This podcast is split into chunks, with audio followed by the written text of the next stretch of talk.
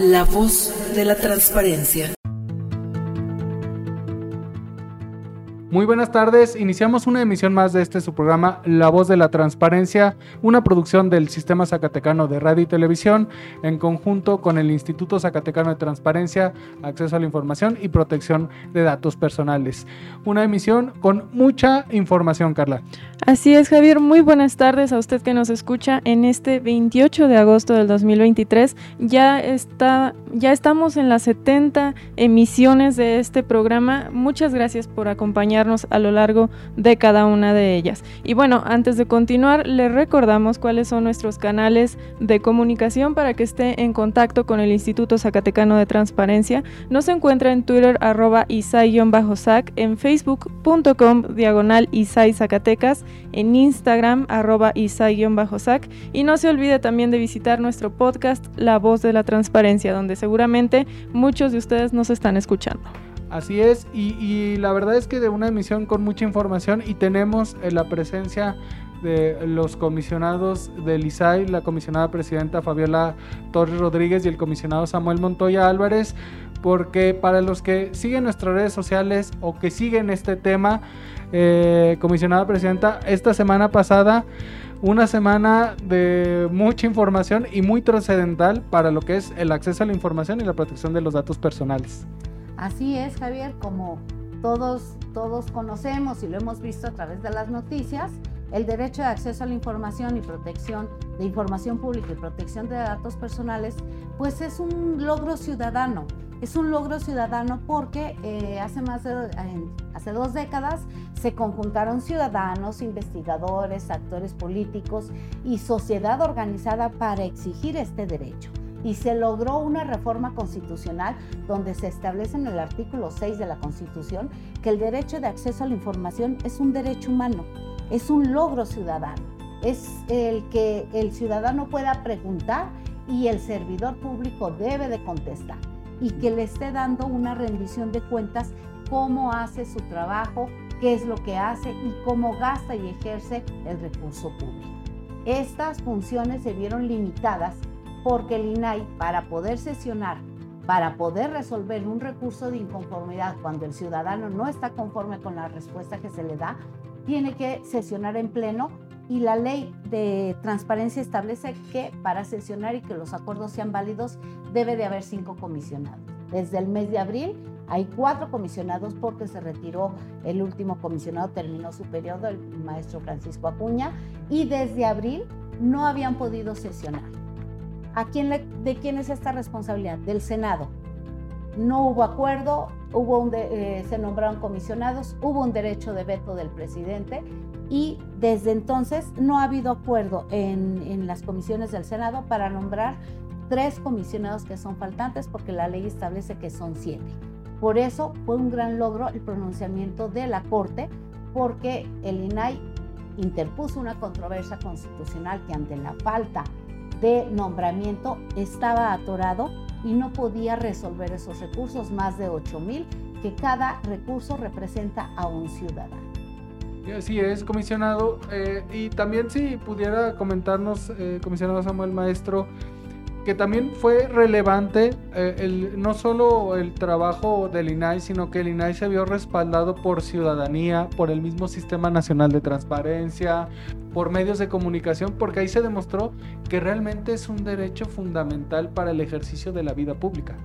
Sí, fíjate que la resolución que eh, se dio o la suspensión que otorgó la segunda sala de la Suprema Corte de Justicia el día 23 de agosto, es, totalmente relevante, porque como bien lo comentó la comisionada Nubia, eh, lo que establece el artículo 105, eh, donde este, se puede establecer el tema de las controversias constitucionales y el artículo donde se establece que el INAI solamente podrá sesionar, dice, con cuando menos cinco comisionados.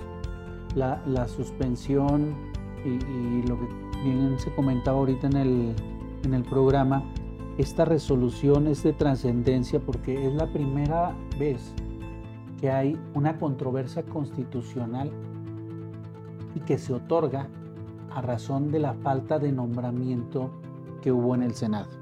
Me voy a permitir eh, leer la parte donde el artículo 105, 105 constitucional, donde la Suprema Corte de Justicia de la Nación conocerá las controversias constitucionales y a veces pensamos controversia constitucional, ¿qué es una controversia constitucional socialmente hablando?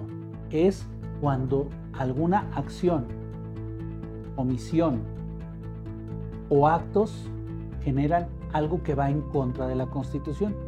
Y la Constitución, como bien lo comentaba ah, ahorita la comisionada presidenta, en el artículo sexto constitucional establece el derecho de acceso a la información de la ciudadanía.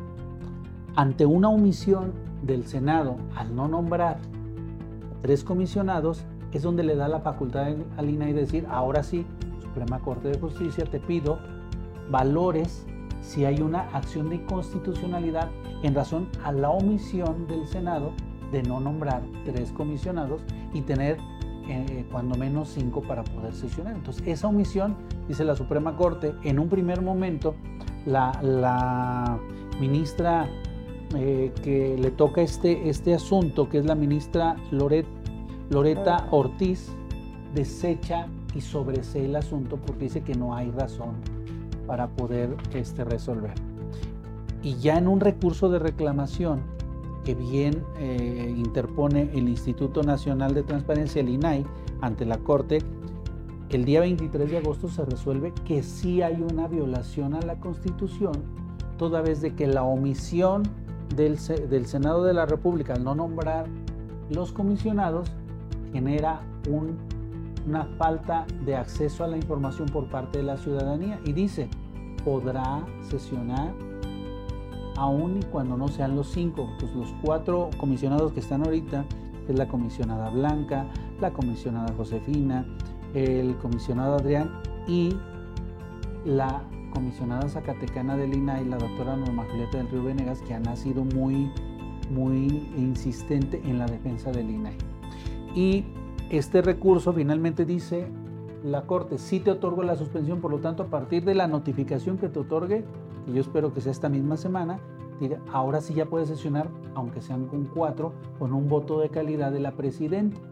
Entonces, esa traba por la omisión del Senado eh, se, se quita de manera provisional, por eso se dice una suspensión provisional, en tanto se resuelve el fondo de la controversia constitucional que interpuso el INAI. Esa es la parte un poquito de la historia del por qué ya van a poder sesionar después de que desde el primero de abril se vieron imposibilitados eh, y durante todos estos meses, eh, como bien comentaba la comisionada, se han detenido resoluciones que no son resoluciones en favor de ninguna institución, son resoluciones en favor de ciudadanos que quieren su expediente médico, quieren saber cuánto se gastó en la construcción y o contratación de algún servicio. Entonces finalmente creo que es la parte este, primordial de la, de la suspensión que se acaba de otorgar. Y que han sido cinco meses comisionados, eh, que hemos visto una intensa campaña, no solamente eh, a través de las herramientas jurídicas, sino también de difusión. Y hemos visto que incluso cada vez más mexicanos y mexicanas han conocido cuáles son las funciones del INAI y de los órganos garantes de transparencia a raíz de esta situación. Es decir, no fue una parálisis completa, sino parcial. Efectivamente, no fue una parálisis completa porque dirán, hay cinco meses el INAI sin trabajar. No, el INAI continuó trabajando con todo su personal, todos los comisionados. ¿Por qué? Porque los recursos, los recursos de inconformidad, este, están reflejando la inconformidad cuando un servidor público o una dependencia no entrega la información. Pero sí continuaron las oficinas abiertas, se continuó trabajando, se continuó cargando la información, la información en la Plataforma Nacional de Transparencia, porque esa plataforma se tiene que actualizar cada tres meses. Y también se continuó trabajando con el Sistema Nacional de Transparencia. El Sistema Nacional de Transparencia lo conformamos todos los comisionados del país de todos los estados. Eh, y trabajamos en 11 comisiones temáticas como lo que es jurídica de criterios, resoluciones, protección de datos, capacitación, archivos, la de tecnologías que es muy importante porque es la plataforma, eh, la de rendición de cuentas, derechos humanos. Entonces, el INAI no estuvo en activo estos cinco meses, sí estuvo trabajando, pero no podía resolver las inconformidades de los ciudadanos. Y es ahí donde se atoró el derecho de acceso a la información hacia el ciudadano. Y fue lo que prevaleció para que la Suprema Corte dictara una medida provisional, porque en un principio, cuando recibió la controversia, en un principio la Suprema Corte dijo, es responsabilidad del Senado, son atribuciones del Senado y nosotros como Suprema Corte no podemos legislar, no podemos invadir la esfera del Senado. Pero ante la falta de nombramiento por parte del, del Senado, porque finalmente es responsabilidad del Senado nombrar esos tres comisionados faltantes, ante esa falta y después de cinco meses de no poder resolver esas inconformidades, prevalece el derecho constitucional y el derecho humano de acceso a la información. Es por eso que la Suprema Corte dicta una medida provisional para que se atiendan esas más de 8.500 recursos aproximadamente, privilegiando el derecho de acceso a información en beneficio del ciudadano. Pero es una medida provisional. Ahora sí, el Senado tendrá, la, tiene la responsabilidad desde el mes de abril de nombrar los tres comisionados faltantes, como lo establece la Ley General de Transparencia, que son siete comisionados. Y como eh, aclaración, también realmente los, eh, eh, esta, este tema salió perjudicial para muchos sujetos obligados porque el INAI, por lo que entiendo, siguió trabajando los recursos y únicamente faltan ser votados. Es decir, va a salir una cascada de resoluciones del INAI en contra de sujetos obligados. Entonces, para el sujeto obligado va a ser muy complicado tener que entregar 500 respuestas de, de que resolvió el INAI. Sí, es competencia federal. Lo que va a, ¿qué va a pasar? Que precisamente va a ya está trabajado, ya están acordados, falta votarlos, que es lo que va a salir en estos próximos días, pero inmediatamente se le va a notificar a todas las dependencias federales y tienen 20 días para contestar, pero hay dependencias que van a tener 200 o 300 solicitudes y no es que más. Sí, de hecho, creo que hay algo que, voy a rescatar eh, de todo lo importante que ha comentado la comisionada y es el INAI no dejó de trabajar. O no dejó de trabajar que ya tiene listos las resoluciones de esos más de 8 mil recursos. ¿Qué es lo que viene ahora, como bien comentabas, Javier? Ahora viene la cascada, que yo no diría cascada, es una avalancha que viene, porque ahora hay que notificar 8.000 recursos de los que se van a ir resolviendo. No sé cómo lo vaya a resolver el, el, INAI, si lo resuelva todos en la primera sesión o se va a ir de manera paulatina, pero finalmente lo que vayan a resolver van a ser notificaciones que se tienen que llevar. Pero además ahora los sujetos obligados, cualquier dependencia del gobierno federal, dentro de, eso, de esos 8.000, digamos que alguna de ellas tiene 100 recursos esperando para resolver. Y van a llegar esos 100 recursos y va a tener 20 días para contestar. Y si están preguntando sobre el tren Maya, y si están preguntando sobre alguna autopista, si están preguntando sobre cualquier hora, ahora va a llevar y va a contestar. Pero entonces sí viene mucho trabajo. El trabajo es el trabajo que ahora va a generar estos cinco meses de pausa en cuanto a la resolución, no en cuanto al trabajo, porque finalmente si hay 8 recursos, eh, mil recursos que están en espera de ser votados, es que ya fueron notificados a las partes, ya hubo respuesta, ya se hizo el proyecto. Entonces estamos hablando de una cantidad de acciones y de trabajo que son impresionantes. Es la primera vez que ahora, ¿cómo le van a hacer para notificar y los sujetos obligados para resolver y contestar, dar respuesta al ciudadano de lo que ese recurso, porque si se interpuso un recurso es que no hubo información en respuesta, fue a mitad la respuesta, contestaron algo diferente a lo que les preguntaron.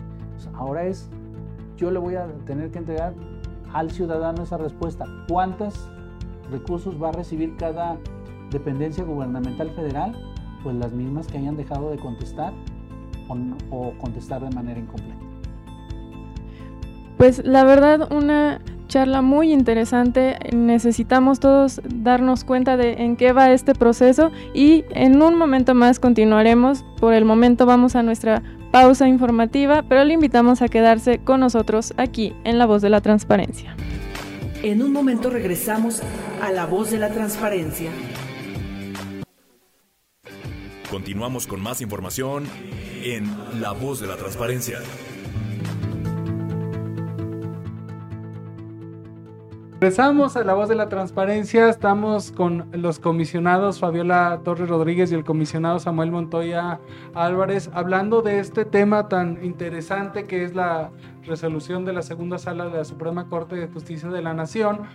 Y ah, nos quedamos en esta parte de eh, la avalancha de resoluciones que van a resolver y me suena un poco en la cabeza aquel, aquella nota o aquel comentario donde había unidades de transparencia que decían, no, pues ya no respondan, que a fin de cuentas el INAI ya no, no, no va a resolver, ya no va a operar, pues ahora se les va a regresar a los que no respondieron, pues con creces. Claro, pero además, este, yo repito, tanto el INAI como los organismos garantes de cada estado seguimos trabajando, seguimos alimentando, se siguió alimentando la, la plataforma de manera trimestral y se continuó con la verificación, tanto el INAI como los organismos garantes de cada estado, el estar verificando el cumplimiento. No te contestaban las solicitudes porque decían, ya no contestes, al cabo ahorita está suspendido el INAI. Nunca estuvo suspendido nada más que no podía resolver porque no serían legales. Porque la ley establece que para resolver una inconformidad tiene que haber por lo menos cinco comisionados y a la fecha nada más existen cuatro. Es ahí donde la Suprema Corte dice, no se puede detener ese derecho ciudadano y de medida provisional le dice que, que continúe, que continúe su, trabajo. Se viene en cascada el trabajo para todas las dependencias federales, este, pues a contestar.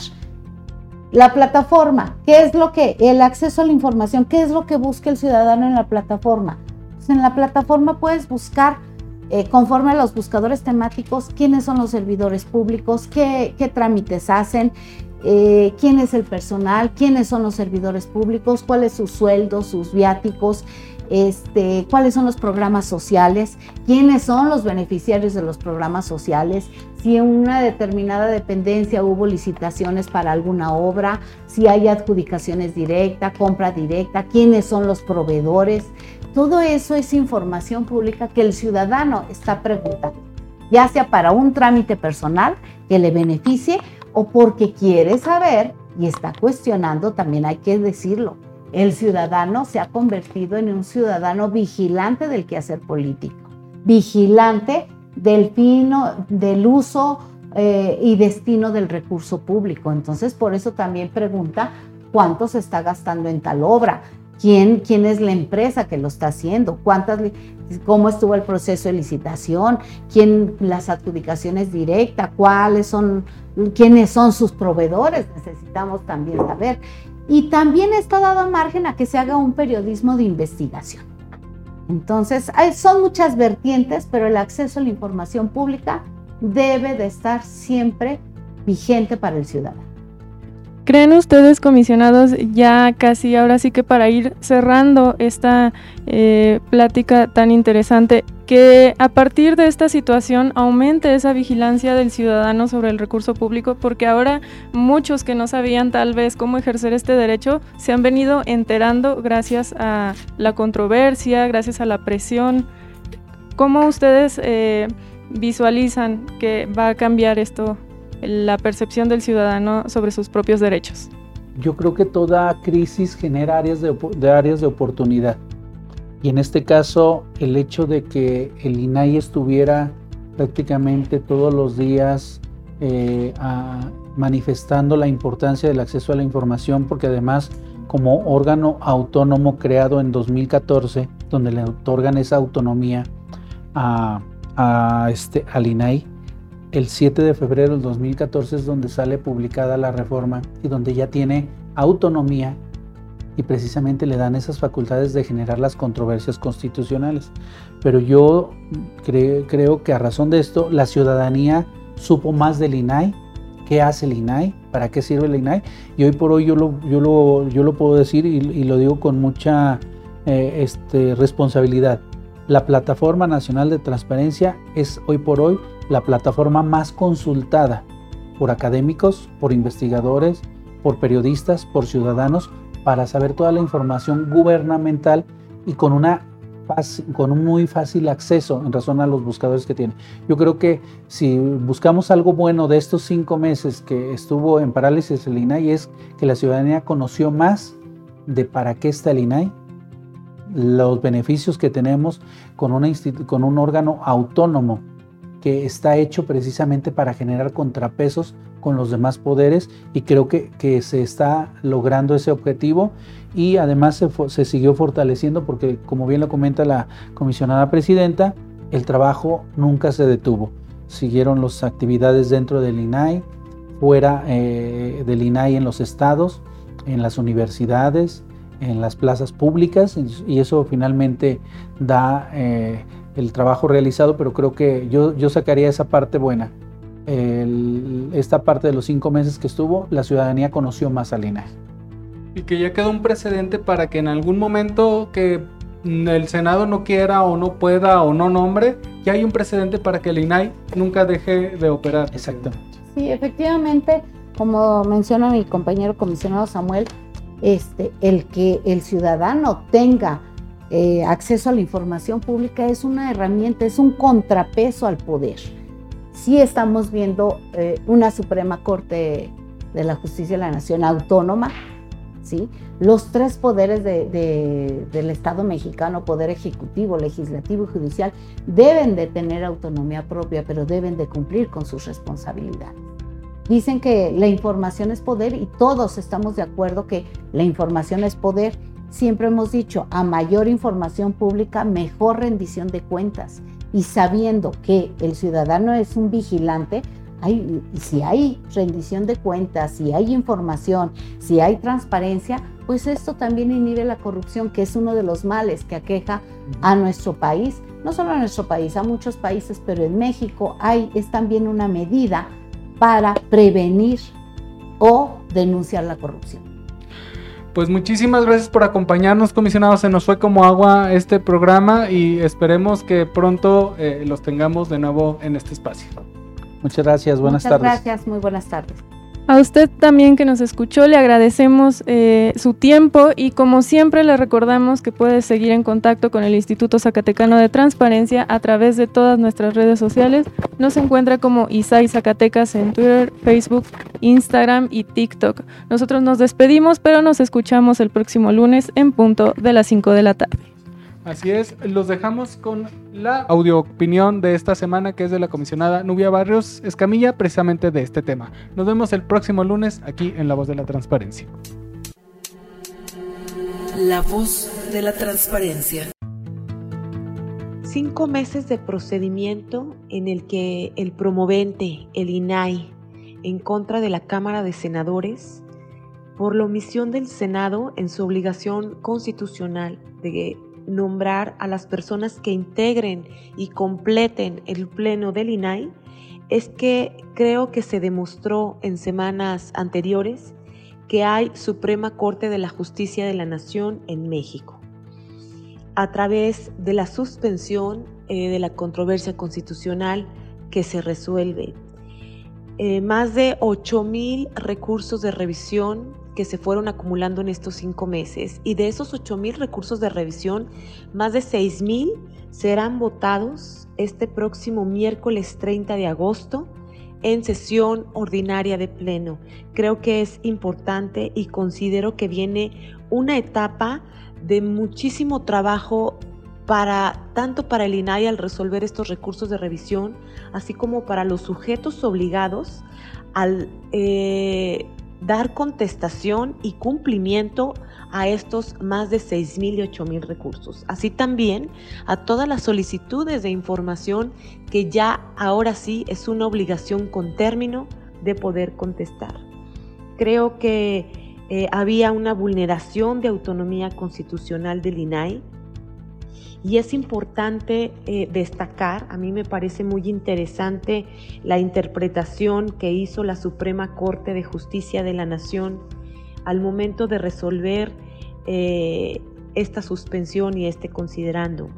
El artículo 33 de la Ley Federal eh, de Acceso a la Información Pública señala que e, debe existir un quórum mínimo para sesionar únicamente en el caso que se encuentren nombrados todos y cada uno de los comisionados, comisionados integrantes del Pleno. Y es ahí, en este artículo 33, donde se encontraba o se encuentra este candado. Y señala el mismo artículo que en caso contrario, como aquí sucede, se solicita que la norma en cuestión se interprete en el sentido de permitir sesionar al Pleno del órgano garante con los comisionados actualmente nombrados. Una interpretación conforme excelente que hace la Suprema Corte de Justicia de la Nación, en la cual le dota estos dientes faltantes al propio INAI, de los cuales ya goza. Eh, considero que no es un favor, sino es ya un derecho adquirido, otorgado y emanado de la propia Constitución. Eh, podría interpretar que a final de cuentas se pretendía desarticular de manera absoluta el funcionamiento de un órgano del Estado mexicano. Entonces yo celebro la decisión de la Suprema Corte al tomar esta determinación porque creo que aquí ganamos todos los mexicanos. La voz de la transparencia termina su emisión de hoy. Recuerda hacer valer tu derecho a la información. Nosotros te asesoramos. Sigue nuestras actividades en Facebook, Twitter y por supuesto la próxima semana en otra emisión de La voz de la transparencia. Esta fue una producción del Instituto Zacatecano de Transparencia, Acceso a la Información y Protección de Datos Personales.